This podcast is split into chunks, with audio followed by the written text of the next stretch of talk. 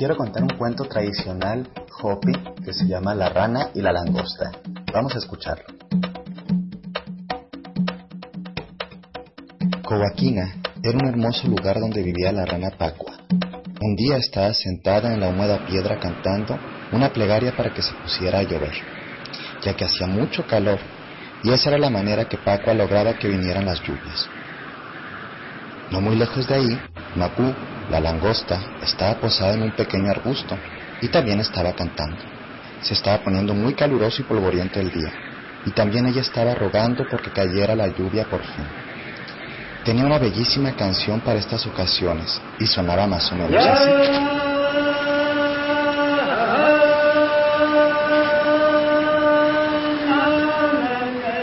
Poco a poco la langosta comenzó a oír a la rana entonces decidió averiguar de dónde procedía tan bello sonido.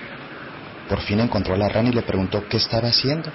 Pacua le dijo que tenía mucho calor y estaba cantando para que lloviera. La langosta dijo, ¿no te resulta extraño? Es exactamente lo mismo que yo hago para hacer llover. Entonces ambas se pusieron a cantar. Muy pronto comenzaron a observar que se acercaban las nubes en el horizonte mientras ellas cantaban. Y finalmente vino la lluvia y las puso muy felices. Luego de ese día se convirtieron en grandes amigas, ya que encontraron que ambas compartían las mismas ideas respecto a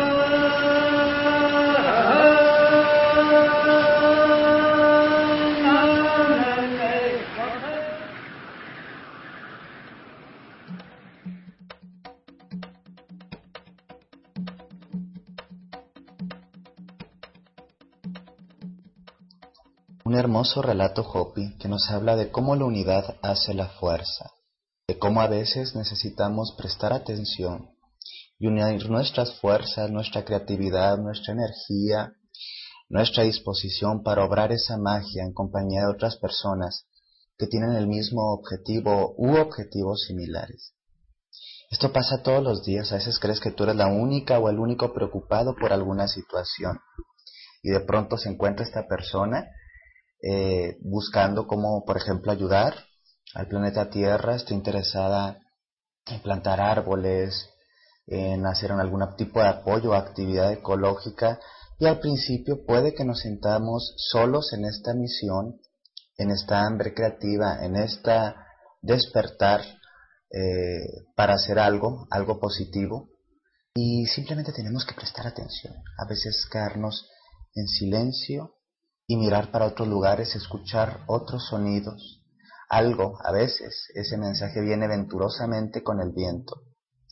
Y hay otros seres humanos, otras almas, que también están interesados en construir, en crear, en hacer.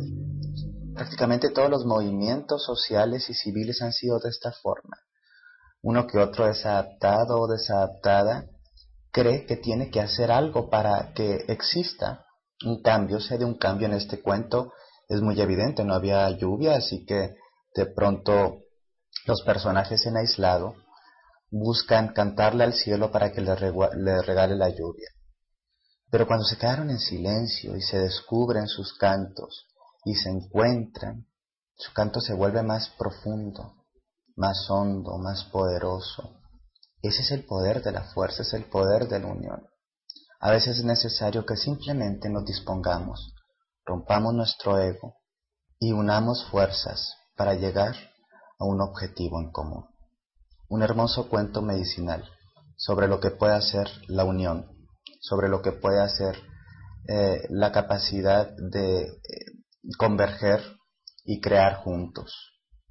Creo que este mundo nos hace mucha falta tener la humildad eh, para salir de nuestro ego y atrevernos a mano con mano empezar a hacer movimientos que tengan un bien o un, un buen final para todos y todas.